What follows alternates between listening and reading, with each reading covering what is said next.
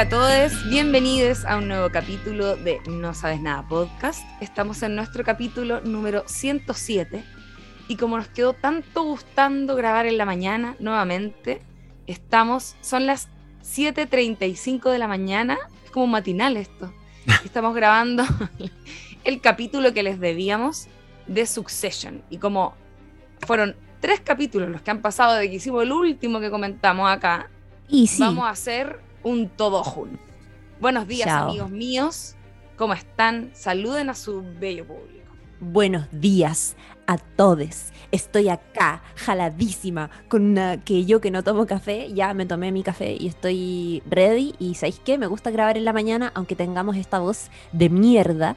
Pero Filo, eh, me emociona bastante y además que estoy... oh, ya no puedo más con los tres últimos capítulos de Succession. Yo sé que no hemos... eh, rompimos un poco la tradición de ir comentando semana a semana, pero ahora vamos a comentar los tres últimos episodios. Y eso es no menor, porque los tres últimos episodios han estado muy buenos. Me refiero al episodio del 21 de noviembre, What It Takes, donde mm, ocurre la junta de, de- de republicanos en Virginia, eh, Too Much Birthday del 28 de noviembre, el cumpleaños de Kendall, altísimo capítulo, y ahora el último, el que se estrenó el 5 de diciembre, que se llama eh, Chanting, eh, Chantingshire, creo, eh, que estuvo también eh, impresionante. Buenos días. Buenos días, Lula. Buenos días, Chiri. 14 Hola. grados en la capital. Vamos con un móvil ahora. La gente está yendo a sus lugares de trabajo. Vamos a conversar con esta señora, Germán Valenzuela. Germán Valenzuela. Les confieso una weá, 100% provinciana. ¿Qué? Yo le pedí una foto a Germán Valenzuela. Oh. ño. ¿Es la razón de por qué entraste a estudiar periodismo? No, pero, pero hay personas que son la razón. Algún día vamos a hablar de eso. No sé si me enorgullece Oh. tanto hoy día, pero existen periodistas que son la razón. Eh, pero Germán Valenzuela era- famoso para mí. Uno ahí en la quinta región, no llegaba ni un famoso y de Grande. repente en el festival, chuf, llegaban todos. Para febrero, puf, andaban todos Ah. dándose vueltas por ahí. Y me crucé con Germán Valenzuela y le pedí una foto. Lo Qué más tierno. grande. Y Roberto Bruce también, otro ídolo Oh, del que en despacho. paz descanse. Oh, Sí, pues que en paz descanse. en Tremendo profesional. Yo compartí Mira. muchas veces pauta con Bruce porque yo les he contado que trabajé en policial de. Emol. Sí, po. Sí, po. Entonces hay hartos, puta, todos los policiales que ustedes ven ahora, eh, ellos eran mis colegas, porque uno no comparte tanto con la gente del, del medio propio, porque andáis todo el día en la calle. Entonces Claro. son los otros con los que te encontráis en las pautas, son como tus compañeros. ¿Y sabéis qué? ¿Sabéis qué? Con todas las caricaturas que yo puedo hacer justificadamente del periodista policial, que habla como Paco, sí, todas esas cosas. Eh, que se casan con los carabineros. A ti te hablo. bueno, hay una periodista de televisión que se casó con un Paco. No. Igual. ¿Por qué se lo encontraba siempre? Sí, Porque se lo po. pillaba en las pautas. Sí. ¡Concha tomar! No, pero amigas, es, es terrible. Es terrible esa weá. Y hay un premio que entrega Carabineros al mejor periodista. No. Si te lo ganáis, yo creo que lo estás haciendo todo pésimo. Eh, y una vez me llamaron como que me lo había ganado y se habían equivocado. Y yo estaba como, "Oh". Oh. No, sí, te ganaste el premio Carabineros y yo, ¿what? Bueno, y, Y se ¿Y qué- equivocaron. Puta, se equivocaron. Paco, weón, por la qué- chucha. ¿Y qué Qué estaba rara, qué rara sensación. Entre, que, eh, entre decepción y alivio. Sí. La cagó. Qué Sí, bueno que no me gané el premio. Mm, como, mira, no sé, no sé qué sentir al respecto. Mm, Como el, como el meme ese Como el meme, sí. Sí. Sí. Y, y pese a todo, igual, igual, un clima de mucha solidaridad entre colegas. Eh, yo llegaba a veces a la pauta así como un poco tardecito y, el periodista de tele me decía, colega, venga para acá, y me mostraba lo que había grabado. Lo que había grabado, entonces yo me dice, saca tus cuñas, y yo sacaba las cuñas rápido y las despachaba, porque nos hacían despachar, nos hacían despachar. Qué en- amor. en igual. Qué amor. Sí, y hartas cosas. Y de repente coincidíamos con periodistas de farándula. Ponte tú, nos tocó el juicio por paternidad de Don Francisco, policial y farándula. Y nos tocó Claro. el incendio. Lo mejor de dos mundos. El incendio de la parcela de. Lo mejor de dos mundos. El incendio a la parcela de Camiroaga también.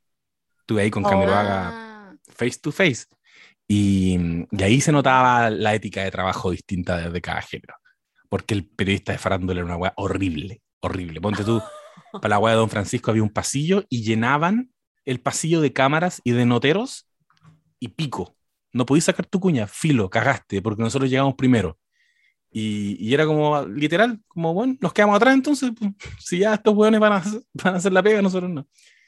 Eh, todo eso para decir que, que sí, que igual había buen clima. Entonces yo conocí a Roberto Bruce, yo conocí a Roberto Bruce. Varias Mira, veces qué estuvimos ahí tomando, nos comíamos sanguchito en el kiosco, dinámica. Oh, amigo, qué heavy. Qué Este bonito otro- recuerdo igual. Sí. Bonitos Bueno. y horribles al mismo tiempo. Son esos Claro. recuerdos que te aparecen en Facebook. Yo estoy hablando de hartos años atrás igual. Sí, y, y yo poniendo estados así como de cosas que había hecho el día, como hoy día, y yo, oh, qué vergüenza. José Eliminar. reportero. Sí, José me sentía, reportero, me sentía un- periodista, periodístico. Pero eso es muy tierno porque tenías vocación de tu, de tu trabajo, de tu carrera. ¿Cachai? The Está Wire. ahí- te engrupí ahí con tu shit. Está bien. Me engrupía, pero, pero igual está ahí un poco en la Matrix. Yo creo que igual salir de, eso, de ese mundo que no. es como... uf, y yo a veces igual entiendo, porque uno desde su vereda, ahora como ya en, en otro tipo de pega, podéis criticar más tranquilamente la pega que hacen, que es una pega tremendamente criticable muchas veces, especialmente en la época que estamos viviendo ahora, en estos procesos políticos, eh, se ven muchos vicios de la profesión eh, y, y nada, pues amiga, eso. me perdieron, me perdieron. No no sé sabes qué- nada. In no the sé qué voy a estar morning. diciendo. Hay un Alzheimer Oye, mañanero esto va a pasar, también. esto va a pasar varias veces. acabamos. Existe. Acabamos li- de aprenderlo. ¿Y sabéis qué pasó recién? Como que me apretaron un botón, como, weón, listo, borrar. No sé qué weón estaba diciendo. Pero filo, vamos a lo que Está nos bien. convoca, que es lo que dijo muy bien nuestra colega aquí, Lula Almeida, nuestra amiga, que es este condensado de los episodios que les debemos de Succession. El todo jun que le dicen. El todo El junto. todo jun. Oye, además porque este 12 de diciembre termina la tercera temporada. Eh, este es un, un ciclo que va a tener nueve episodios eh, y bueno, termina con este capítulo que ya tiene título, se llama All the Bells Say eh, y wow, estoy muy nerviosa, sobre todo porque bueno, el final del último capítulo está de alto impacto. Eh, Sí. Oye, y yo creo que ese último, perdón por adelantarme, yo creo que ese último capítulo probablemente va a durar dos horas, ¿o no? Tú des- ¿Más Mm, les vale? No creo, no ¿Por creo, amiga. A ver, mira, menos la tampoco, información oficial. La información oficial no dice que va a ser de larga duración. Pucha, Yo creo que va a ser normal nomás, pero va bueno. a ser normal. Sí, dice que dura una hora, seis minutos. Puta los que leo. Es que yo, Sí. a- me pasa con Succession Caleta, igual quizás es parte de, de esto de ir consumiendo una serie capítulo a capítulo, que es algo que uno hace tiempo que no, que no hacía, como que ya, bueno, Game of Thrones, pero como que eh, en el caso de Succession particularmente, eh, me pasa que termina el capítulo y es como, bueno, vería, lo vería de nuevo el tiro. Sí. Me dan ganas de estar todo el rato viendo a esa gente. Gente Sí, totalmente. siniestra. Oigan, siniestra ¿le- y atractiva. ¿les Sí. parece que vayamos eh, repasando por personaje? Porque Me como quedamos al debe con tres capítulos, ya. Eh, a ver, podemos partir por Connor. Ah, ya. Connor. Vale. Ah, Sí, Ya, Connor- que más rápido Connor, en el fondo. ¿Para qué más? Sí. Limpiemos la maleza. Lo despreciaremos igual que su padre. Connor eh, está básicamente en una situación terrible, como siempre, porque eh, sigue rayando con esto que quiere ser presidente y estábamos hablando fuera del capítulo que cuánto te tiene que despreciar tu padre millonario para literal tener la carta del presidenciable en su propia familia y no querer que tu hijo sea, entendiendo que estás en un problema legal, que necesitas el apoyo de la Casa Blanca, pero aún así no quieres que tu hijo sea presidente porque básicamente te avergüenza. Em, hemos visto a Connor realmente eh, mendigando cariño y atención. De hecho, el capítulo What It Takes, que es la conferencia del Partido Republicano, que es como lo que, lo que nos presentan en ese capítulo, es como esta conferencia que sucede cada cierto tiempo, donde se juntan los principales como esferas de poder del partido, pero también de los negocios, y donde básicamente lo que se hace es que toda esta gente que tiene mucho poder, mayoritariamente hombres, hay que decirlo, eligen y tiran sus cartas para ver quién quieren que los represente en la próxima carrera presidencial. Y eso es una junta donde hay mucho lobby, donde hay mucho intercambio de opiniones, donde hay muchos acuerdos eh, como, por, como debajo de la mesa. Esto de, eh, ahora nosotros de hecho que estamos como en una carrera presidencial, se ha hablado mucho de la posibilidad, por ejemplo, de que Parisi haya, mm, se haya juntado con José Antonio Cast fuera del programa y que hayan llegado a ciertos acuerdos fuera de, la junta que tuvieron en, en, Bad Boys. Y lo que se ha dicho es como... Eh, ¿qué pasa si tal vez negociaron un ministerio a cambio de que, eh, no sé, pues Cast, o sea, que claro, que Cast haya ido a su programa y que básicamente lo traten bien? Bueno, ese tipo de cosas es lo que vemos que sucede en esta junta de eh, conferencistas donde Connor, una vez más, quiere demasiado ser presidente y nadie lo pesca.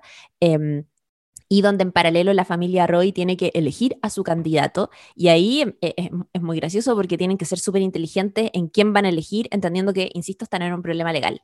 Eh, y por ahí, para mí, lo más importante de ese capítulo, al menos, es el ninguneo que tienen con Chief nuevamente, que yo creo que casi que me parece que por capítulo hay como un ninguneo grande a Chief y me imagino que eso 100%, ¿no? Y eso debería repercutir de alguna manera en este final de temporada. Particularmente lo que sucede en ese episodio es que em, están, ¿cierto?, eligiendo eh, cada, hijo, cada integrante de la familia Roy está como presentando a sus candidatos y eh, Chief está muy, muy, muy en contra del candidato Mencken, a quien ella lo considera totalmente fascista, retrógrado, eh, y sin embargo Mencken parece ser el único candidato que, eh, que, buscaría favorecer de alguna manera a ATN, que es la cadena de, medios de comunicación que, tienen, eh, que tiene la familia Roy. Y está por otro lado Salgado, que, que Rick Salgado es como un congresista que aborda a Chief,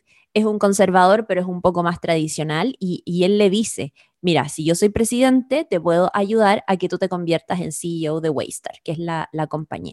Entonces, por ahí ella trata de defender a este candidato, mientras los otros están como súper inclinados en que sea Mencken, y ella está totalmente en contra de eso. El José por ahí decía que es lo que, lo que ella le dice a la familia como para que no le elijan. Les dice que tienen que ser responsables y no elegir al hueón que va a invadir Polonia, haciendo una alusión a la Segunda Guerra. Hitler, claro. Claro, claro.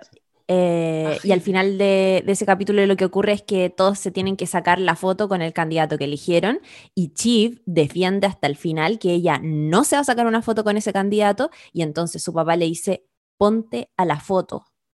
Y ella como, ok, pero no voy a salir al lado, ponte a la foto, no voy a salir al lado de él. Ya pico.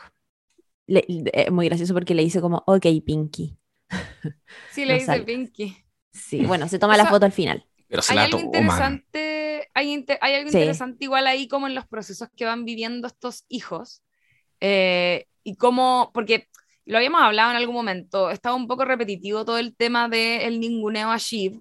Yo siento que en general se ha visto súper em, como muchas veces la misma situación. Chip quiere algo de poder, como que se pone medio alza, eh, se empodera, por así decirlo, y finalmente la tiran para abajo y la, la ningunean porque probablemente porque es mujer, probablemente porque el viejo también eh, no es como que se va a asombrar por las eh, habilidades que puede demostrar Chiv en el tema de los negocios, que es algo donde ella además se supone que no tiene nada de experiencia, eh, sino que, claro, como que mm, él, él, él, ya tiene, yo siento este caballero ya tiene como sus piezas medias ubicadas en el tablero y mm, no le gusta tanto que, que, vengan como a tener voluntad propia.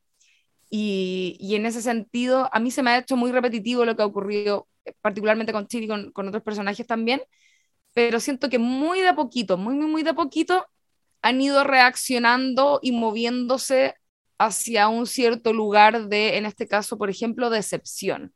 Sí, la, vemos después ahora en el, último capítulo que, que, ha tomado otra actitud, ¿ya? Y eso, eso igual lo encuentro interesante y un poco medio que ya era necesario, porque si no se siente demasiado repetitivo todo, todo el rato. Si yo, yo lo he comentado varias veces, siento que los últimos capítulos han...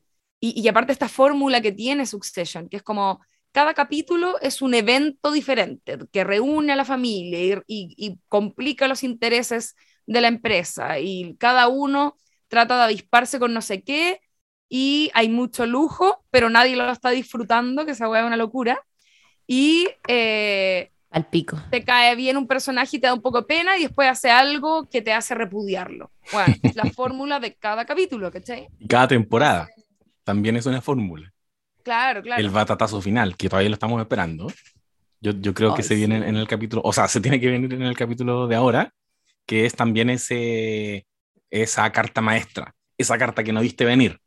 Y en eso sí yo creo que le concedo a Succession que lo ha logrado al menos en dos temporadas. Me ha puesto en un lugar en el que no vi venir cosas. Y yo creo que mm, puede no ser la excepción esta temporada. Hay algo que no estamos viendo, hay, hay algo que se empezó a armar y que quizás no lo estamos mirando bien. Y que yo estoy seguro que en este capítulo tengo toda la fe de que nos van a dar así un cachetazo y va a ser como, ah, esta es la foto que están armando. Oh, no te puedo creer, no te puedo creer que final de temporada. Quiero decir Creo que, este que- episodio, el What It Takes, también eh, recoge algo que pasó en el capítulo anterior. Eh, recordemos que fue la junta de accionistas en que el, el actual presidente de Estados Unidos le confiesa a Logan que lo ha atacado tanto que ya en definitiva no va a ir a la reelección. Así que se quedaron sin la mejor carta presidenciable. Y, ¿Verdad? y en este episodio vemos en el fondo la influencia de Logan Roy sobre este tipo de procesos, lo que lo constituye ya como el puta, el semidios que él siente que es. Yo creo que lo que he sentido de estos episodios que vamos a comentar ahora, los últimos tres episodios, ha sido un fortalecimiento paulatino del Team Logan. Esto es como, mira, mira el nivel de poder que tiene este weón que él está eligiendo el presidente y efectivamente está eligiendo el presidente, porque de ahí va a salir la carta presidenciable para las próximas elecciones y por el contrario, un declive de, de Kendall Roy, que tiene su, su pick al final del capítulo de este domingo, que ya lo vamos a comentar. Eh, pero un poquito el proceso que yo siento que, que estamos viviendo, donde se, se, materializa mucho en este en What It Takes, en que es como, weón, y, y lo que dicen ustedes, obvio que tiene que funcionar un poco así. Obvio que, Mm. 100%. que, que están eligiendo, y, y, lo que encuentro heavy es que descartan a Connor porque lo perquinean, porque así ha sido su historia en, en, en esta serie, pero además está la idea de que tampoco podemos meter a un Roy en la Casa Blanca, ¿cachai? No podemos cruzar esa frontera tampoco. Y yo pienso, weón, Sebastián Piñera. Como, Mm, como que en, en Chile esa, totalmente. esa weá se No, su- subvierten. Es como, me imagino cómo tiene que Succession- haber sido, weón. Sí, Succession Chile debe ser sería muy interesante yo creo con el Sí. nivel de, de, de cumerío además como de, de mm, las formas eh, como, como explícita que sin ningún eh, como no, no hay pudores ¿cachai? Eh, siento yo en cómo se hacen las cosas en este país sería bastante interesante porque podéis ver un montón de turbulencia y no dudaríais de que son ciertas ¿cachai?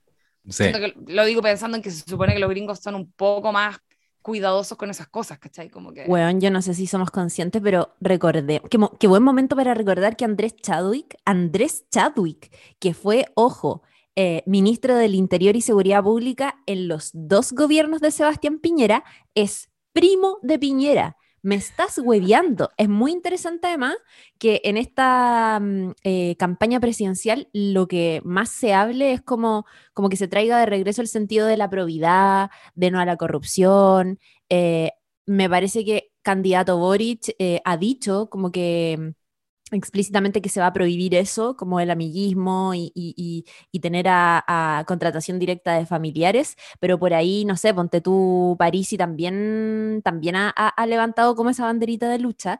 Y bueno, yo, yo siento que ahora viendo Succe- Succession hay weas que son muy escandalosas que ocurren en la serie y bueno, en Chile ocurren todo el rato y pareciera que no nos impacta tanto, como está demasiado naturalizado.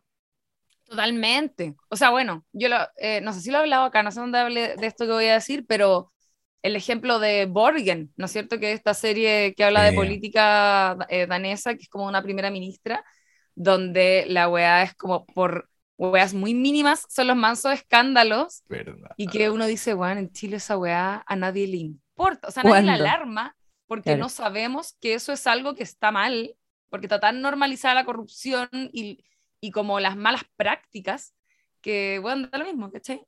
es como para hacer un análisis sociológico a la cultura chilena, porque eso que tú estás diciendo lo encuentro heavy. Hoy día los candidatos se tiran, se tiran cartas brutales para los dos lados. Le han sacado sus cositas al Boric, verdaderas o falsas, le han sacado sus cositas al cast. No, no pasa nada. No, no pasó nada con Cabal, no pasó nada con los Panama Papers, no pasa nada con nada. Y esa weá la encuentro heavy. Lo que dice la Lula, como o lo naturalizamos o, o- o somos un país tan maltratado que tenemos algún síndrome de, de querer igual tener a un weón de mierda, pero que parece que tiene más, más herramientas que yo. Que- no sé si has cachado que yo nunca, creo- Es que la economía, la muy- economía, la economía. la puta, sí. Me tiene chata el, el argumento, weón. Ay, pero ¿qué a decir, José? No, que, que, que nunca alguien horizontal eh, es electo. O sea, ese es mi mayor temor y- Ah. y, lo voy a decir directamente con, con que a Boric lo vean muy como un niño y por eso ha tenido que, que perfilarse así como, como este adulto más, más serio, porque tiene que ser alguien que parece, parece que tiene más herramientas que yo. Piñera, que viene de un mundo, o sea, el discurso de Claro. Piñera no va a robar porque tiene tanta plata y él aparte que maneja Oh, empresas, obvio que va a poder manejar este país. Bueno, esos eran los dos argumentos. Sí. Mm. Bueno, igual Boric es un, un principito, pero yo, yo Sí. iba a decir, es que iba, yo iba a decir es porque esta weá es como una forma de monarquía. Y, le- y la, y la gente co- común, por así decirlo, el pueblo, también lo asume así de manera muy eh, innata. Entonces, eh, jamás una persona de, de- de una clase popular podría estar en ese lugar porque como que no, la cabeza no está configurada para eso, pues son monarquías modernas, ¿cachai? Por eso los hueones se pasan los, los poderes entre familiar y todo eso que está hablando. Oye, Ay, que nos qué estamos yendo por un lado. heavy. Y es como lo- una Por gua- otro perdón, lado. con esto cierro. Una, una cosa que uno la ve en el diario también, en la pega, en todos lados, que efectivamente, eso que tú, tú dices, por los principitos, la gente con cuna de oro, que habita los espacios de manera distinta y va en búsqueda del poder, del poder de una forma mucho más dirigida, mucho más orientados a cargos Lo de pueden poder. imaginar. Bueno, es palpico. Hay uno que entiende que tu lugar está aquí. No, a mí déjeme manejando las redes sociales. Y de repente llega otro weón al lado tuyo y es como, no, sabéis que yo voy a ser el jefe de comunicaciones. Y es como, bueno, perfecto, ahí está. Como Sí, solo, solo hacía falta venir y pedirlo. Y como, Juan Palo yo. como que eso es una weá que la tiene en el ADN. Como yo, yo no voy a ser subordinado de nadie. está- me estáis hueveando, ¿cachai? Esto es como así cuando las mujeres eh, decimos, ojalá tener la autoestima de un hombre promedio, Sí. como ojalá tener la, la autoestima de un hombre cuico promedio.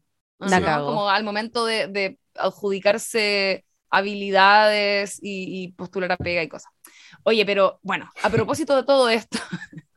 Connor, eh, bueno, me da mucha risa ese personaje. Igual me gusta eh, como el rol que ha tomado. Siento, volviendo a Connor, ya no habíamos paseado para otros lados, pero siento que tiene algo interesante porque es un alivio cómico súper interesante que va, Mm. va floreciendo en ese rol eh, y en el último capítulo también lo vimos eh, de, de, mm, como hacer sus cositas que nos dejó, a mí al menos me sacó, un- me, me tuve que ver de nuevo la escena del, de la pedida de matrimonio porque me dio mucha risa.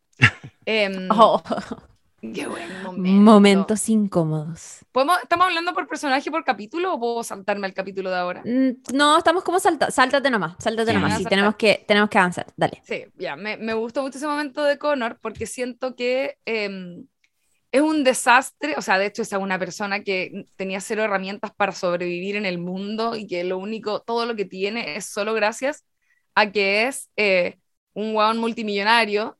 Y lo yo lo mencioné alguna vez acá, esto como de la First pan- Pancake, que es algo que escuché alguna vez en una película y me da mucha risa, que es como el primer panqueque que siempre te sale quemado y malo Sí. y es como el ensayo y error. Eh, eso es Connor. Y una persona que está buscando su lugar en el mundo y lo hace de esta forma, tirándose, weón, lo- lo- perdón, el, el, la, la, eh, ¿cómo se dice? El, el dicho este como de tirarse los pedos más arriba de la raja, que se dice en Chile, perdonen. Em, que él hace eso todo el rato, o sea, se está tirando presiden se, se está presidenciando a sí misma, a, a sí mismo, eh, y tiene esta escena muy chistosa donde están investigando a su polola porque en el fondo quieren sacarle el rollo y ella fue escort, por lo tanto van a encontrar ahí un pequeño bache que le va a costar probablemente eh, mucho o, lo, va, lo va a ensuciar, ¿verdad? Entonces él dice, bueno, la única forma es como hacerte eh, digna, ¿no es cierto? de, tu rol y le pide matrimonio y hacen una actuación muy chistosa en que ella está así como, no sé, no sé si quiero. Y él le dice, mira, ya me agaché, voy a sonreír como que me dijiste que sí, después conversamos. O ese es un gran momento Ya, cómico. buena. Sí. Ahí es cuando uno se acuerda, ah, estos buenos son comediantes, por los que están escribiendo esto, tienen pulso, pulso de comedia.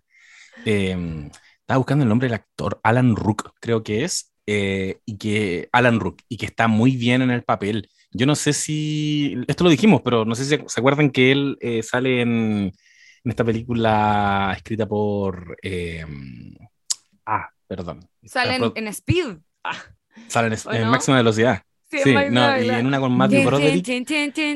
Sí. eh, Fueller's, eh, Ferris Bueller's Days, Days Off. Es- ¿Verdad? Es que Que su es cara El mismo es papel. muy... Ah, ya. Es que es un hijo, es que es el hijo de un weón con mucha plata, pero en la adolescencia, y que no lo pesca el papá. ¿Cachai? Conche Entonces, tu madre, ¿verdad? Está con Estoy depre. buscando fotos. Es como que fuera él eh, cuando joven, efectivamente. Es como que lo hubieran proyectado. Y, y ahora es la versión adulta, viejo. Weón, estoy pal pico, Oh, claramente capaz, es él. po. Quizás por eso lo pusieron a él también ahí. Esa weá la hacen eh, muy a menudo a todo esto. Como... Hola, hola. Ay, qué Yo me acuerdo de él de una weana que ver, salía en una serie que se llamaba Spin City, que era como un sitcom protagonizado en su momento por Michael, Michael J. Fox y que luego lo tuvieron que sacar porque tenía mm, su Parkinson y como que dejó de actuar, ¿no es cierto? Y pusieron a Charlie Sheen. Es todo lo que quería decir. Oye, el Connor, el, el actor Alan Rook, tiene como un fenotipo muy de cuico eh, estadounidense, ¿no? Sí. Eh, Sí. le queda perfecto el papel de Connor. Bueno, ahí está, pues, que le pidieron matrimonio. O sea, que. Oh, es que me da mucha risa que al otro día se encuentran en el desayuno y es como, bueno, ¿y lo pensaste? Y es como, eh, tranqui, esta agua fue hace menos de 24 horas, todavía no lo tengo tan decidido. Y hablábamos también afuera que eh, la Lula nos comentaba que, mm, que como que tú creías que, que viste un, un dejo de, de solidaridad o de cierto cariño en el personaje de Willa, eh, interpretado ahí por la actriz Justine Loop. Pero, pero no sé, yo no me quedé con esa sensación. Yo me quedé con la sensación de que ella ya le está avergonzando demasiado la figura de Connor y no quiere casarse. Como que sí. yo, para mí, Willa está oliendo que todo en esa familia está podrido y no, no quiere como meterse más. Se nunca quiso Sí, es casarse. verdad. Es verdad. Yo lo, o sea, yo lo que, lo, lo que había eh, comentado era que ella le había dicho como, no terminemos, como en el fondo podemos seguirnos viendo, pero más piola. Claro, quizás está bajando unos peldaños, que este weón está demasiado eh, como tirándose una bola extraña, demasiado inflándose demasiado a sí mismo y obviamente acarreándola también a ella con él. Eh, pero es verdad, quizás tenéis razón, quizás era una forma de decirle como, mira, yo me quedo aquí piola, vos sigue con Claro. Oye, me daría mucha risa que se nos vaya el capítulo hablando de Connor. Sí, la. ¿Cachai? Sí, ya, Una- sigamos. una hora. Eh, Hemos- Puta, ¿qué- hablemos- hablemos de Roman. Ah, ya, Roman, Ya. Roman. Roman, que en el último episodio, perdón que me salte directamente a esto, pero es que no necesito hablar de las dick pics Ya, de vamos con las Roman. dick pics. Eh, a ver, Roman ha estado en los últimos capítulos acercándose mucho a su papá y tratando de ser quien salve los acuerdos. Recordemos que quien recibió la llamada del presidente en el capítulo donde el señor Logan se pone cucú eh, es precisamente él.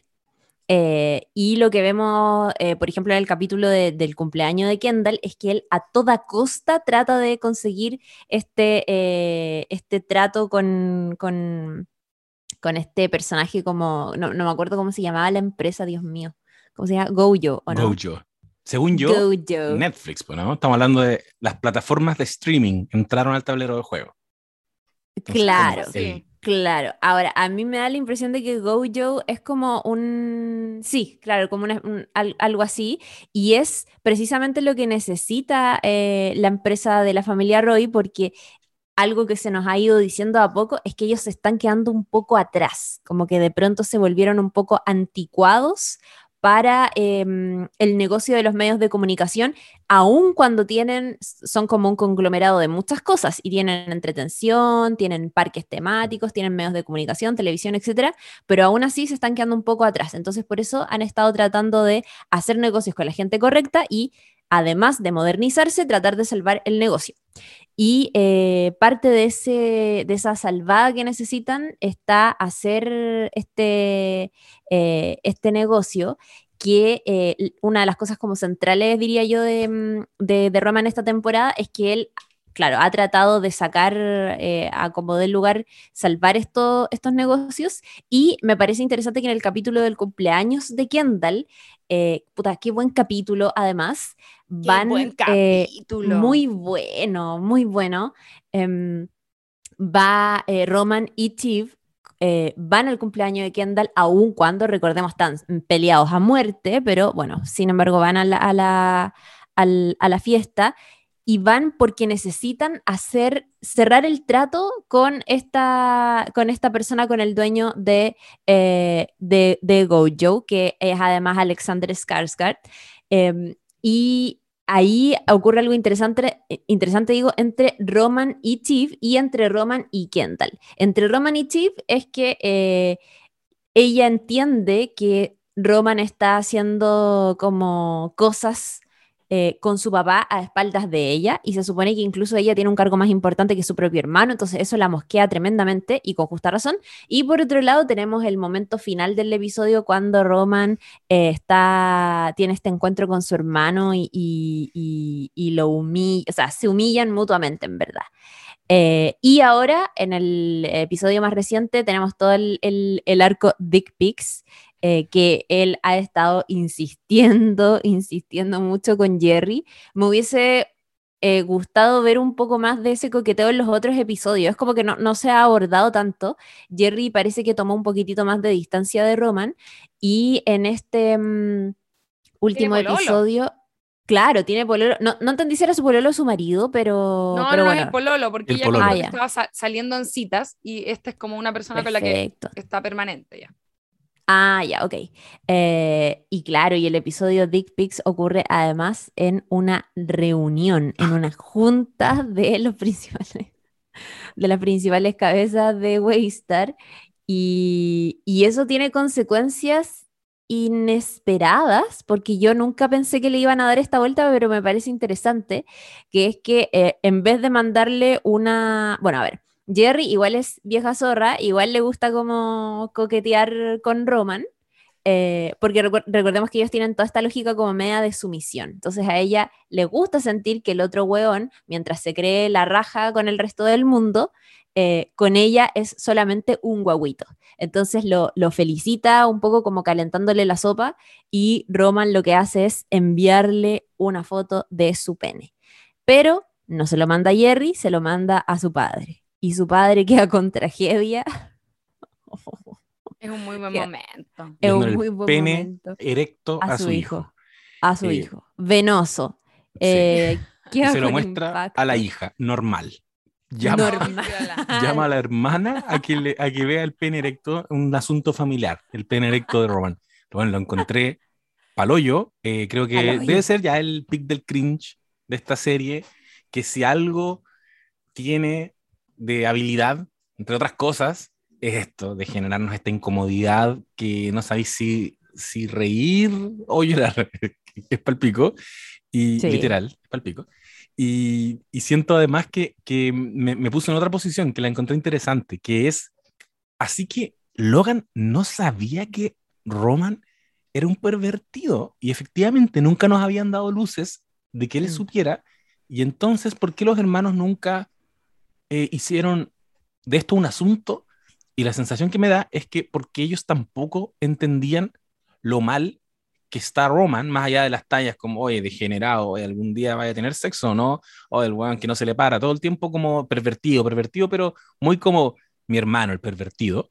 Y cuando Logan habla con, con Chief, sentí en Chief como una revelación, como, "Mm, así que esto está mal, pero esto está parece que muy mal.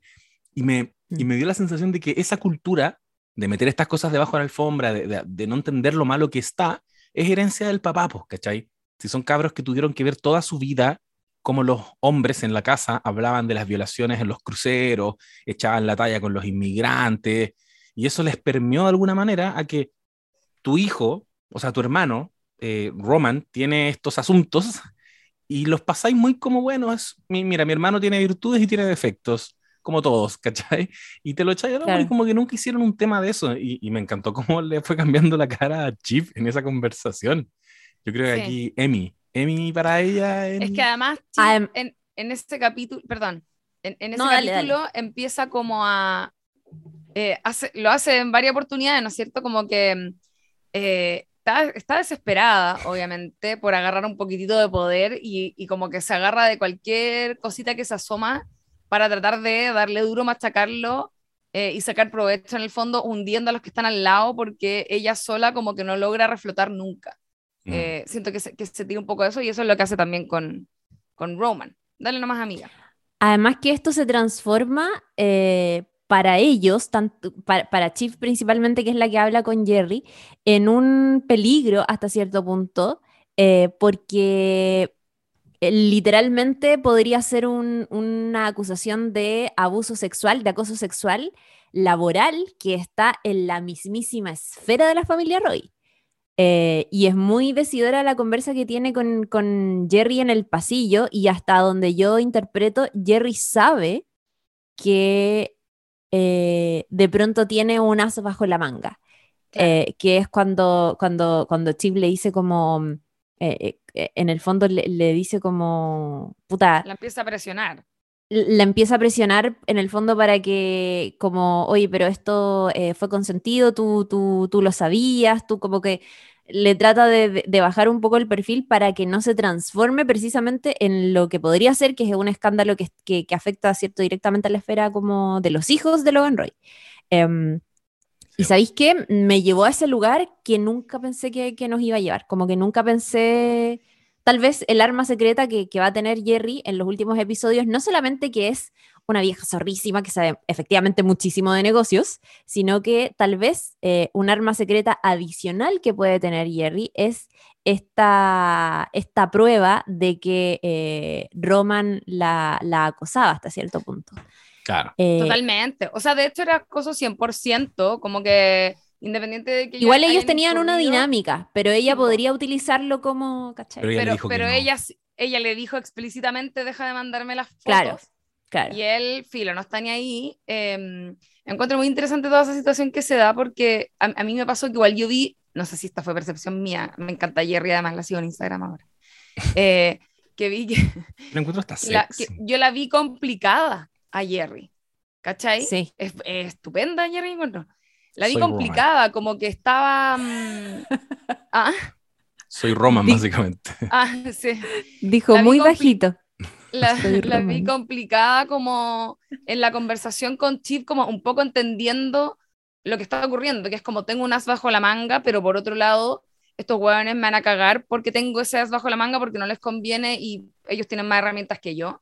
Pero mm. también la vi un poquitito en shock, como que fue una hueá que se le vino encima y ella muy sabiamente eh, dijo como no, hablemos de esto después, como que empezó a patearlo, patearlo, patearlo porque no tiene respuestas inmediatas y tenía una chip como el pico, puta que me cayó mal chip con Chetumare, ¿sabes? Que, oh, que me cayó bien. Me cae, como el hoyo. No, la odio. Ah, es que les gusta mucho Jerry, por eso les cayó mal el chip. Sí, Pero además como presionando a la, a la loca como diciéndole eh, porque tú en el fondo no le, no le decís que no, como haciendo esa sí, Es como muy como, eh, como este feminismo blanco que todos odian, ¿cachai? Que no tiene nada de feminismo al final. Eh, lo, que hace, lo que hace ella en general, digo, porque ella en algún momento también le dice al papá como, ah, no, mentira, eh, se lo dice Roman, que le dice, oh, oye, yo no soy un feminista radical, pero yo creo que no, como que no se va a ver muy bien que la eché a ella porque yo le estoy mandando dick pics. Ya, yo me reí con esa parte, reconozco. Es una gran... Me reí también. Es un gran beat. Como, mira, no soy un feminista radical, pero parece que no se ve bien que la eches a ella. Ahora, encuentro muy interesante también lo que ocurre con la figura de Roman a ojos de su padre, por esto que decía el José, pero también porque mm, de alguna manera cagó Roman, como que se fue, al, se fue eh, se fue a la mierda porque se le, su imagen ante su padre, que había hasta el momento, toda esa turbulencia que él tiene, estaba funcionándole a favor porque al parecer quizás era medio avispado en los negocios, se le fue a la mierda porque es un eh, cochinón en el fondo, es un pervertido, ¿no es cierto? Como decía el José, o es un, un, un tipo que tiene como ciertas, eh, también trastocado, podríamos decir. Sí. Eh, y eso como que finalmente le termina, le termina jugando en contra también en su posición dentro de, de este como juego de poder que están teniendo con, con el papá en, en, relación a los asuntos de la empresa. Como que creo claro. que ahí pasó algo interesante y es como que cagó Roman con esto. Po. Estamos cagó. acercándonos hacia el final, por lo tanto las tramas están haciendo lo suyo para eh, llegar a su clímax antes de que termine la historia, ¿no es cierto? Y esta fue una de, uno de esos momentos. Que... Además, Chip le dice a, a, a, a Jerry, ¿quieres presentar mal, una...? ¿Solo yo? No, yo escucho sí. bien. Yo escucho bien, a, ah, las escucho no bien a las dos. A ti, Lula, sí. sí. te recomiendo acercarte al micrófono. Creo que estás un poco lejos del micrófono, pero está entrando el sonido en, en todos los casos. Perfecto. Eh, iba a decir que en la, en la conversa que tiene eh, Chip con Jerry, ella le dice, mira, esto tenemos que aclararlo bien, eh, por tu bienestar y además porque se vienen muchísimos cambios, tú estás en una posición delicada como directora provisional, es difícil que no puedas lidiar con, con, con tu propio acoso sexual, no es una buena imagen. Y ella le dice, puedo hacerlo, ya reconociendo totalmente que están hablando de acoso sexual. Sí, eh, y le dice, ¿quieres denunciarlo? Mira, eso lo voy a, lo voy a, lo voy a decidir, eh, dice Jerry. Y Chip le dice, creo que deberías reportarlo ante recursos eh, humanos porque si no, se, si no lo haces, se podría argumentar que tú aceptabas esas fotos y eso solo va a estar socavando tu posición. Eh, manipulando un poquitito y, y, y bueno, si, si, ella lo denuncia a recursos humanos, su hermano va a terminar de estar totalmente enterrado y Chip con eso piensa que podría ya quedarse prácticamente como la única carta de su padre para, para liderar la empresa porque Connor, recordemos, descartado, Kendall muerto en la piscina y... ¡Oh! Perdón. Y eh, Roman... y Roman, bueno, eh, el acosador. Sí, no, yo, Oye, yo quiero decir que me, me, he reído mientras hablan de Chip porque, claro, en, en, perspectiva de feminismo es pésimo lo que hizo y evidentemente ella no tiene una gotita de feminista en este caso, o sea, es como... Claro. Lo o que sea, me da mucha ni risa. De empatía ni de nada. Nada. nada. La encontré diabólica. La es una basura. No, es una basura. no pero una por otro basura. lado, en los otros capítulos, ay, están ninguneando demasiado a Chip. Encuentro que nada que le hagan eso, pobrecita, ahora quiere tener hijos a la fuerza porque si no, nadie la va a respetar. La entiendo. Y después como, ah, maldita. Ah, ya. Maldita Ese es esa muy buen punto. Porque la serie nos hace eso permanentemente. Sí. Creo que esa es una táctica que están usando y que es una de las cosas que más me encantan de esta serie. Por ejemplo, a Kendall has pasado de pobrecito, pobrecito, pobrecito, oh, el conche, su madre. Con Roman, Asesino. asesino, con Roman pasáis como a un punto en que es, yo, yo siempre lo dije, lo encuentro detestable, deleznable, Lo amo. execrable, terrible ese personaje, y llega un punto en el que de pronto, ay, ay, igual es chistoso, ya es piola, como que empieza a pasar el tiempo y te olvidas de esas razones por las que, que el meó en la oficina, que el buen es un acosador, que todos sus comentarios son sexo, hipersexuales, y de pronto la, la serie conscientemente le empieza a quitar esos rasgos y solo lo deja como un tipo chistosillo, listillo, que no quiso firmar la carta contra Kendall cuando Chief fue y les dijo a, a Connor y, a- y ahí yo dije, mira, parece que Roman tiene, tiene códigos igual, todo bien con Roman, y de pronto llegamos al carrete, a la fiesta de cumpleaños de Kendall, que igual deberíamos dedicarle un poquito en algún minuto, Mm. eh, en que Roman humilla, pero trapea con, con eh, Kendall en el suelo Mm. y, y de pronto se me hizo evidente que, oh, el weón es una mierda, siempre fue una mierda, siempre esto fue Roman. ¿Por qué la serie me hace esto? ¿Cachai? ¿Por qué me hace olvidarlo? Le dice a Chief, de, de hecho, en una, una cuña horrible, como, sí, efectivamente, los hombres nos juntamos a espaldas tuyas y decidimos eh, hacer esto porque ahora ya pasó la época de las mujeres y ahora las decisiones vuelven a estar en los hombres. Y es como todo explícitamente mal con Roman. Eh, yo creo que lo estaban envalentonando, lo estaban haciendo crecer, lo estaban empoderando justamente para que tuviera esta caída, que es la que yo estaba Mm. esperando. O sea, yo esperaba dos cosas.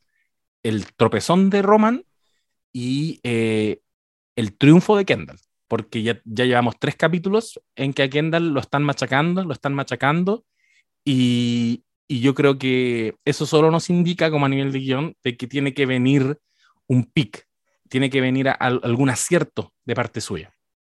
De algún tipo, pero no sé, yo, yo igual tengo las dudas. Siento que todo lo que se generó con el final de la temporada pasada, que dejaba a Kendall muy arriba y como empoderado y partió toda la temporada así también con los con humo arriba de la cabeza y con un jale extrañísimo, em, con esa weá de los tweets, que, vergüenza. De hecho, el cumpleaños también es una situación muy extraña en la que él, alguien le dice como, oye, ¿qué onda? ¿Y tú no tenés hijos? Como que alguien le hace algún comentario, creo, no me acuerdo bien.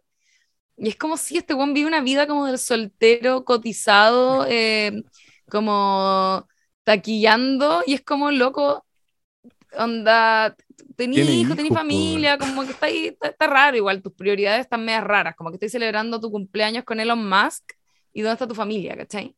Sí. Eh, y es una weá con la que él también tiene que como lidiar y convivir y tratar de trabajar que le cuesta mucho, se nota, ¿cachai? Que es un weón que como que tiene, tiene sus prioridades muy desordenadas también.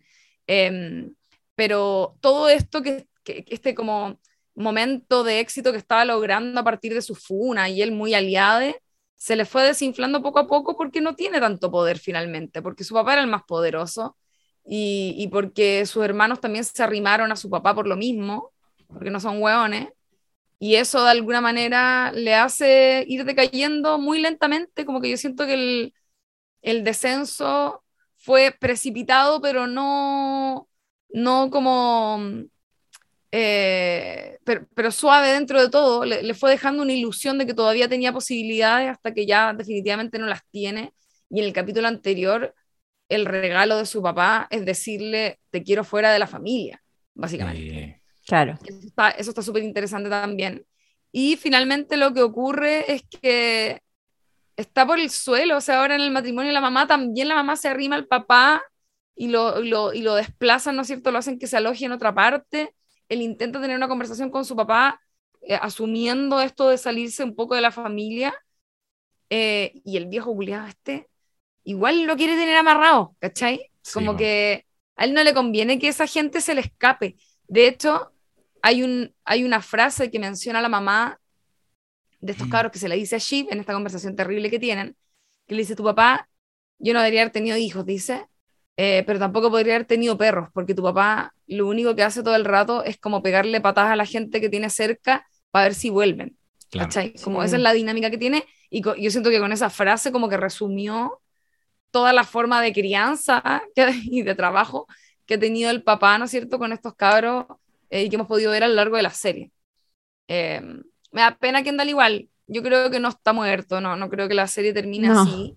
No, yo también eh, creo que no. Pero una, Succession es una teleserie con muchos recursos. Eh, así que fue como, yo creo, un final de capítulo así medio alarmista que va a volver y... Fue muy Bojack Horseman. ¿Sabes? Portarse mi abogado. Sí, fue muy Bojack Horseman. ¿Verdad? Horseman imagen. Como en la piscina, ¿verdad? mirado desde abajo. También lo eh, pensé. El, y el Encontré capítulo... maestra esas tomas. Sí, bueno, y, y, nos han dicho toda la temporada que tiene ese tema con los hijos. Al principio, cuando se reúnen en, la, en el departamento de Raba, en la casa de Raba, y, y Roman le, le, tira la talla, como, bueno, Kendall no sabe el nombre de su hija, no sabe de quién es cada habitación. Y después en el cumpleaños, en que, perdón, está, esa, eso que es un ítem que hay que decirlo, que lo encontré brutal, como la representación de la soledad de, de Kendall, como eh, darse cuenta de que es un pobre tipo, uy, perdón, el COVID, es un pobre tipo que, no, que solo tiene dinero, no tiene nada más que dinero, está absolutamente eh, aislado del mundo y se aferra a ese móvil que es la idea de que su, su hijo le hizo un dibujo, comparan como toda la ostentación de su carrete ridícula, de hecho, yo estéticamente en ese episodio sentí que todos estaban medio vestidos como monárquicamente, como una versión medieval moderna. Eh, los sentí como todo apelaba un poquito. Connor tenía como un abrigo puesto acá que cubría su brazo. Eh, eh, Chief tenía un collar muy cerca del cuello, muy ceñido, como que toda la estética. De repente pasaban güenes atrás, así que, que era como ver a un príncipe caminando. Qué bonita observación. Yo, yo creo que eso lo han hecho y lo hacen mucho con la música también, que se siente Sí. todo como, sí, como medio medieval, tienes razón. Y, y- y como el palacio, ¿cachai? El palacio de, de, Ke- de Kendall, donde invita a la gente a, a su fiesta, pero en realidad el pobre está solo buscando el conejo. Full Alicia en el País de las Maravillas, porque su, su hijo le dibujó un conejo. Sí. Está todo el capítulo persiguiendo a este conejo, eh, no lo logra encontrar, se desespera y se empieza a hundir y se constata que es un tipo que no es capaz de acceder en sus manos a un dibujo del hijo, porque así desconectado está. O sea, le- la, la ex llega y le pasa el dibujo a otra persona y no sabe quién es esa persona. Por lo tanto, el dibujo desaparece. Y Kendall se enfrenta a su peor miedo, que es convertirse en Logan Roy. Que yo alguna vez les, les comenté que yo creo que lo que está pasando es que Kendall es un killer, ¿cachai? Cuando Logan le dice, tú no eres un killer. Kendall sí es, mató al padre frente a todo, ¿cachai? A todo el mundo. Fue capaz de demandarlo. Y eso yo creo que solo lo emparentó con Logan. Es un tipo que tiene su mirada de cómo debe funcionar la empresa, que es totalmente antagónica a la visión que tiene Logan, y eso también solo lo acerca más. Y nos lleva al capítulo del matrimonio, en que al final de ese episodio, eh, Kendall le propone a Logan juntarse y van a un restaurante de comida italiana y es una escena brutal, es una escena maravillosa en la que Kendall lo hace explícito, le dice, yo soy mejor que tú. Y Logan usa esa carta que tenía guardada con tu madre, que es... Viejo eh, de mierda. ¿Cuántos minutos pasó el, el garzón que murió ahogado? ¿Un minuto? ¿Dos? ¿Tres minutos? Es bastante tiempo, hijo. Podrías haber hecho algo. Y Kendall se queda callado y solo le puede decir, soy mejor que tú. Como un mantra, que estoy como, bueno, soy mejor que soy mejor que mi papá, soy mejor que mi papá. Y la verdad es que no es mejor. Y, y es evidente que Logan no está ni ahí. Logan no protegió a su hijo de, de la justicia porque le importara el hijo, eh, porque le preocupara el tipo que falleció. Obviamente Logan es un psicópata, eso está como clarísimo, pero, pero sí lo hizo porque sabía que podía tener control sobre Kendall, y eso es todo, ¿cachai? Y sigue teniendo esa carta. Si esa va a ser la weá que va a jugar, va a, a equilibrar la, desequilibrar la balanza. ¿Cómo enfrenta eso Kendall? ¿Cómo se enfrenta a sí mismo como un asesino? se entrega antes que, que, que Logan. ¿Qué, ¿Qué, puede hacer Kendall al respecto? Porque si no soluciona esa weá, está cagado. No puede matar al papá. No puede, porque Logan tiene esa cartita. Mm. Sí, yo creo que está cagado nomás, como que desde, desde ese momento él nunca pudo ganar y no fue capaz de verlo nomás. Y ahora le está pasando la cuenta y, y está sumido en esa depresión eh, que me, me, da risa porque siento que están todos cayéndose al hoyo. Eh, a propósito de la depre, Chip también estaba depre en este capítulo porque estaba siendo muy ninguneada. Eh, Romance era la mierda ahora también, todo lo que había construido hasta el momento. Tom, que está, que para mí es mi personaje favorito y que Chip le dice en su cara que no lo ama y, y es como, es como que pretenden, es muy divertido porque Tom es un weón muy sumiso eh, y entendemos que hay algo ahí como en ese juego de roles que tienen con Chip, de estar con una mujer muy poderosa que evidentemente está fuera, que ahí lo, lo hablan mucho en este capítulo, como estar fuera como de la, de, que dicen out of your league, pero es Su como alcance. en español sería como demasiado, claro, demasiado eh, fuera de Pa' tu ti. alcance. Mm. Y, y Tom siempre, sa- sabemos que eso le ha traído de Chip, pero acá lo explicitan como ocupándolo como dirty talk para tener sexo y a él le queda resonando, como que parece que él no está tan de acuerdo con esto que hace Chip eh, y, se lo, y se lo dice, ¿cachai? Como, está raro igual eso que me dijiste, ¿no es cierto? Como que no me amas, que en el fondo... eh, en Terrible. fin, como esa posición en la que se pone ella de princesita, puta, es que por eso a mí me cae mal Chip igual. Siento que es demasiado alzada, como eh, y hace lo que quiere, es como una niñita, qué, qué sé yo, Sí, como cuiquita, Pinky. consentida 100%. Em, y, no sé, también me interesa mucho saber qué es lo que va a pasar con Tom, ponte tú a partir de eso mismo, como que siento que él estaba en una, en una espiral depresivo, brígido, porque si ir a la cárcel, y tuvo un, subi- un subidón cuando se entera que finalmente no va a haber juicio, que no lo van a mandar en cana y que entonces tiene toda la vida por delante. Eh, pero ahora le toca enfrentarse a el hecho de, de algo que él siempre supo, que es que en realidad su esposa no está, pero es que ni ahí. Lo tiene ahí de monigote nomás, como bastón, es un bastón, ¿cachai? No es una compañía real eh, con el nivel de compañerismo que uno esperaría en una pareja. Sí. A mí me, mm, me sorprendió, o sea, me quedó dando vuelta eso de que no va a haber juicio. Eh, como que, es- no, no sé qué entendieron ustedes, pero realmente no, como que ya no va a ocurrir nada, ni a favor de Kendall ni a favor No. de Logan. Se desinfló. Igual Sí. eso yo lo dije, yo, Igual- y- que se, se fue desinflando tanto eso como la trama de Kendall de una manera media extraña. De hecho, lo del juicio yo lo encontré, no sé Eso. si me gustó tanto como ocurrió. No, No, es raro, eso, es, es- es- eso iba a decir. ¿Qué, va a amigo? ocurrir, amigas, va a ocurrir. ¿Va a ocurrir? Sí, porque yo- no me sería demasiado raro que se hubiese diluido así como está y como que no se retomara más. Es Como raro. Formalmente lo lograron solucionar. Jerry, Claro. Frank y, y el otro que es del Sí, el otro, sí. el otro señor, eh, Carr, lograron resolverlo judicialmente y efectivamente las pruebas de, de Kendall fueron perdiendo valor y se empezó a desesperar y trató de reclutar a Tom y empezó a amenazar a Greg. Eso es lo que nos, esa es como la pendiente que nos está trazando la serie, pero yo, yo creo, obviamente no cachamos acá hasta este punto, pero yo creo que es una mentira, que eso es tan simple como se les, va, se les puede revertir. Pueden volver a cobrar valor las pruebas de Kendall, se puede añadir un antecedente nuevo y listo, ¿cachai? Creo yo, me cuesta mucho aceptar que sea tan anticlímax como simplemente no, no va a haber juicio. Sí, Uy, yo pues no lo eso- sé. Eso Igual está fue raro. cómo lo resolvieron, porque fue como al comienzo, además, creo, de un capítulo. De un capítulo, sí. Sí, Sí, del como capítulo del cumpleaños. clímax, Pero ahora también estamos con, con toda la volada de Kendall que le pueden sacarlo de la muerte. No sé, como que siento que. No sé, no sabría en realidad. Más que se me voy a dejar sorprender Hay no que por lo que ocurra, pero, pero yo sentí que medio que lo desinflaron nomás, como que. Y se fueron para otro lado y se pusieron a hablar de otras cosas, ¿cachai? Claro. Mm, Oigan, Bueno, hay que ver, hay que, hay que ver qué va a pasar en el capítulo final de la temporada. Quería decirles, tensión sexual claramente entre Roman y este candidato republicano supremacista blanco. Oye, la tensión sexual entre. Tommy y Greg. ¿Tú Weón, es que Sí, esa frase que le dice, eh, no me acuerdo qué es lo que, le- como que le cuenta algo de alguna obra de teatro o algo y le dice, mm, oh, no me acuerdo cómo es la historia en realidad, pero le dice algo de un tipo que castró a, a otro y le Ah, hizo a su esposa.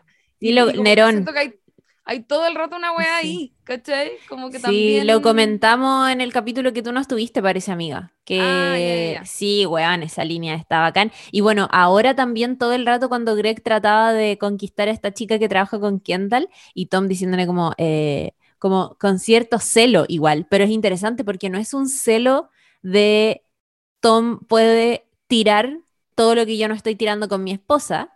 Eh, No es un celo que va en ese sentido, siento que es como un celo por quien tiene la atención y el dominio sobre Greg. Eh, Sí, es que es verdad. Yo, yo siento que Tom ve en Greg algo que no tiene en su relación de pareja, en el fondo. que es exactamente. como una persona como sumisa, más blandita, a quien puede dominar, que algo que él no hace con nadie, ¿cachai? Claro.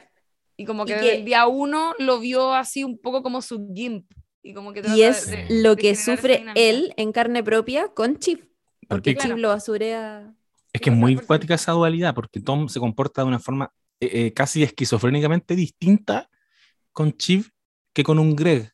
Como que tomes esas dos claro. personas. Y, y probablemente para entrar a esos círculos de poder tenéis que pasar por ser un Greg, pero siempre pero nunca vas a dejar de ser Tom a ojos de Chiv, ¿cachai? Como que siempre vas a ser despreciado por esa clase, pero te vas a buscar a alguien que está recién entrando, para mechonearlo. Claro, claro, el mechoneo real. Cuático. Em, Oye, algo que nos quede en el tintero, amigas, como para no Yo- Yo alargarlo solo más. volver a mencionar, creo que la escena más potente de esta, mm, de esta, de este, de este último episodio, eh, al menos para mí, fue este de, de Chip con su mamá, donde, la, donde vemos por primera vez a Chip afectada, como afectada mal, Eh, y que yo creo que eso explica muchas cosas, porque algo que ocurrió mientras veíamos el capítulo es como, ¿qué pasa con estas dos mujeres? ¿Por qué tienen esa relación? ¿Por qué todos hablan tan mal de esta señora? Que entendemos que ya, ok, no fue ella la que crió a los hijos, pero quizá habían otras razones detrás. Podríamos llegar a entenderlo. Eh, y no, pues entendemos que hay un profundo dolor también como de infancia y hasta los cuicos sufren en el fondo de, de ese tipo de, de, de problemas relacionales eh, familiares. Y la mamá un poco picada porque Chip se quedó con su papá y no se fue con ella. Y Chip tratando de defenderse como tenía, mamá tenía 10 años, qué weá me estáis hablando. ¿Verdad? Claro. Fuerte. ¿Cachai? Cuando la mamá le dice, tú, hay gente que simplemente no está preparada para tener hijos, no, no tiene dedos para el piano, ¿no? Yo le decía aquí a la Mel, corte, va a ir a tener un hijo, inmediatamente. corte se fue con Tom y a, a, tener su hijo, ¿cachai? Es una weá alucinante. Como los y le marca. duró cinco minutos. Sí. Le duró la calentura y el enojo del momento y el otro día ya está repuesta en su, en su pensamiento eh, de siempre, más encima que mm, en el fondo evidencia que ella tampoco ve un futuro con Tom, es que es terrible esa wea, me da mucha pena Tom, como que siento que, mm, Amigos que es un tonto que no es capaz de ver que la forma que tienen de utilizarlo tiene fecha de caducidad, que no es tan, tan eh, como no es una, no es tan fiel tampoco ella a él en, en el aspecto de, del, de, en, como del lazo que tienen, no solo de, de digo, de, fidelidad en, en, relación así, son una relación abierta, está bien, pero, pero ella, ella y, el, y el lazo que tiene con él tampoco es tan firme, ¿cachai? Sí, y, y Tom es interesante el arco porque yo creo que en algún minuto se nos quiso esbozar que es el Gold Digger, ¿cachai? Que es un tipo que está eh, ahí porque hay Lucas y porque hay poder y como lo que hablábamos de, en nuestro capítulo de esta semana de... Eh, ah, ¿Cómo se llama la película que comentamos House recién? Of Gucci. Eh, House, House, of Gucci, Gucci, que es, está eso, ¿cachai? Está un poco eso, pero no, eso pero... Co coexiste con que se enamoró de Chip. Yo el weón lo veo. Está ahí por amor. Sí, sí. Estuvo a punto de irse en cana, chao. Está enganchadísimo real y se notan tantas sutilezas, como, se nota cómo le duelen las cosas, se nota como cada, como en diferentes momentos se le parte el corazón. Tú podés ver en su cara en que Chip le dice una brutalidad y él como que se traga la weá y dice, filo, mm. filo, lo que hay. Y sigue adelante. Mm. Y está esa escena, bueno, en la temporada pasada, en que le dice, a veces me pregunto si sería más triste sin ti de lo triste que estoy estando contigo. Como, oh, claro. bueno, tiene sentimiento. Mi pregunta es, ¿quién va a ser eh, el nuevo enemigo de la familia Roy? ¿Quién se va a cambiar de bando? Porque acá hay como todo el rato también está como este concepto de, de, de, los y las viudas del poder. En el fondo, quién se va sintiendo más menoscabado y por tanto es tanta la pica que, que, se tiene con haber perdido poder que entonces me voy en contra del poder. Y no sé si esa persona va a ser Chip después de todo el ninguneo que ha tenido. No sé si va a ser Jerry ahora que salió este nuevo antecedente. Y no sé si eventualmente va a ser Tom cansado por todo el basureo que ha tenido. Va a ser Eh, Tom. de acuerdo. ¿Qué creen puede- ustedes? Yo creo que algunos de esos personajes que acabáis de mencionar, incluso hasta Roman, ahora que está en otra posición también, son como candidatos para eh, servirle un poquitito de ayuda, como un peldañito de ayuda al mismo Kendall, que esperemos, ¿no es cierto?, esté bien de salud. Eh, Kendall, sí. yo creo que ahí va a haber, a- ahí va a haber algo, como que se puede generar una potencia eh, por otro lado que quizás no vaya acompañando a Logan y que, y que juegue desde otro frente, no sabemos en qué, no sabemos si en relación a las demandas, porque eso como que al parecer ya medio que ya está, pero, pero sí alguna fuerza va a surgir por otra parte que pueden ser todos estos rezagados, o sea, hay un montón de gente dolida eh, con cómo hace las cosas este viejo y sería muy extraño que no se hicieran conscientes de esto, como que ya es momento de despertar, llevamos tres temporadas en esto, ¿cachai? Sí. Mm, Yo, yo siento que eh, Jerry sabe igual que, la, que cagó un poco. Yo creo que esa conversación que tuvo con Chip, para mí fue Chip muy ansiosa poniendo todas sus cartas sobre la mesa cuando se las podría haber guardado. Chip se dio cuenta de que puede poner en conflicto a, Roman con Jerry, que puede hacer que, Jer- que Jerry demande a Roman. Y si no quiere demandar a Roman, va a quedar mal Jerry porque significa que entonces fue todo consensuado y estaba dispuesta a recibir fotos del, de- del pico de, de Roman. Entonces, en ese sentido, creo que está un poquito, más, más bien yo, encuentro que la despojaron de, de herramientas. Eh, creo que Chief estuvo, pero es que a un paso de irse al lado de Kendall con todo este ninguneo. Yo creo que esta temporada la estaba llevando, la estaba empujando para allá, la estaba empujando, y de pronto eh, ocurre esta situación que le, que le devuelve el poder a Chief, que nuevamente la deja como la, la Pinky, y por lo mismo yo creo que eso va a hacer que le den menos, tenga menos interés en irse al lado de Kendall, porque ahora puede constituirse como realmente una eh, sucesora de su padre. Y en ese escenario creo que Rom es un guan que jamás se va a ir de las faldas del papá, jamás. Y ahí nos queda Tom, que hace tiempo Kendall lo viene seduciendo. Y si toda esta situación reciente que vimos en el capítulo anterior empodera más a Chip, y si ese empoderamiento hace que aplaste un poquito más a Tom, ya le dijo que no lo amaba, ya estuvo dispuesta a tirarlo, a mandarlo a la cárcel, ya le han pasado tantas cosas a Tom en esa relación. Amigo, date cuenta. Y yo creo que se va a dar cuenta. Y yo creo que va a estar ahí Kendall con los brazos abiertos y Greg con los brazos abiertos diciendo, nos faltas tú para que el caso sea poderoso. Solo nos faltas tú, Tom. Y Tom va a ir para allá. Y lo, y lo heavy es que se va a dar una dualidad que yo le he estado esperando esta temporada, que, que es Chip, yo estoy dándolo por sentado esto, puedo estar súper equivocado, que es Chip versus Kendall. Estos son como lo, esta va a ser la guerra realmente que se va a librar en lo que venga para adelante. Eh, es un Cersei versus Tyrion. ¿cachai? Es como hermanos atacándose donde la figura del papá eventualmente va a desaparecer y van a quedar ellos dos. Chip va a ser The New Logan Roy. Eso creo. Sí, porque además el, el, el papá podría bien eh, o, sea, bien me parece que podrían crearse estos dos conflictos, onda Kendall versus Chief, y el padre podría pasar a tomar un lugar de ir apoyando a un hijo o a otro según sus propios intereses, eh, vayan, vayan sirviéndose de, de, estar más hacia el lado de uno que de otro. Em, pero va a ser muy interesante lo que ocurre en el final de temporada. Tal vez el juicio eh, va a volver a adquirir algo de notoriedad y tal vez lo que vamos a ver en la próxima temporada es precisamente el juicio. Eh, pero sí creo que de alguna manera va a tener que inclinarse la balanza hacia el lado de Kendall, porque me parece que ya Logan ha ganado muchísimo en los últimos episodios, o más que ganado, no ha perdido mucho, mientras Kendall está como hundiéndose. Eh, y, al menos para mí deja de ser emocionante cuando ya uno de los dos lados está demasiado en la caca, mientras al otro parece que no le ocurre nada. Así que bueno, terremotos al interior de Waystar han habido. Y, y, va a ver cómo eso, o sea, vamos a tener que ver cómo eso repercute en este final de temporada, que va a ser ahora este domingo que viene, y donde además hay que ver ¿Qué pasó en la piscina? Eh, ¿Fue un pastilleo? ¿Fue un intento de suicidio? ¿Fue qué?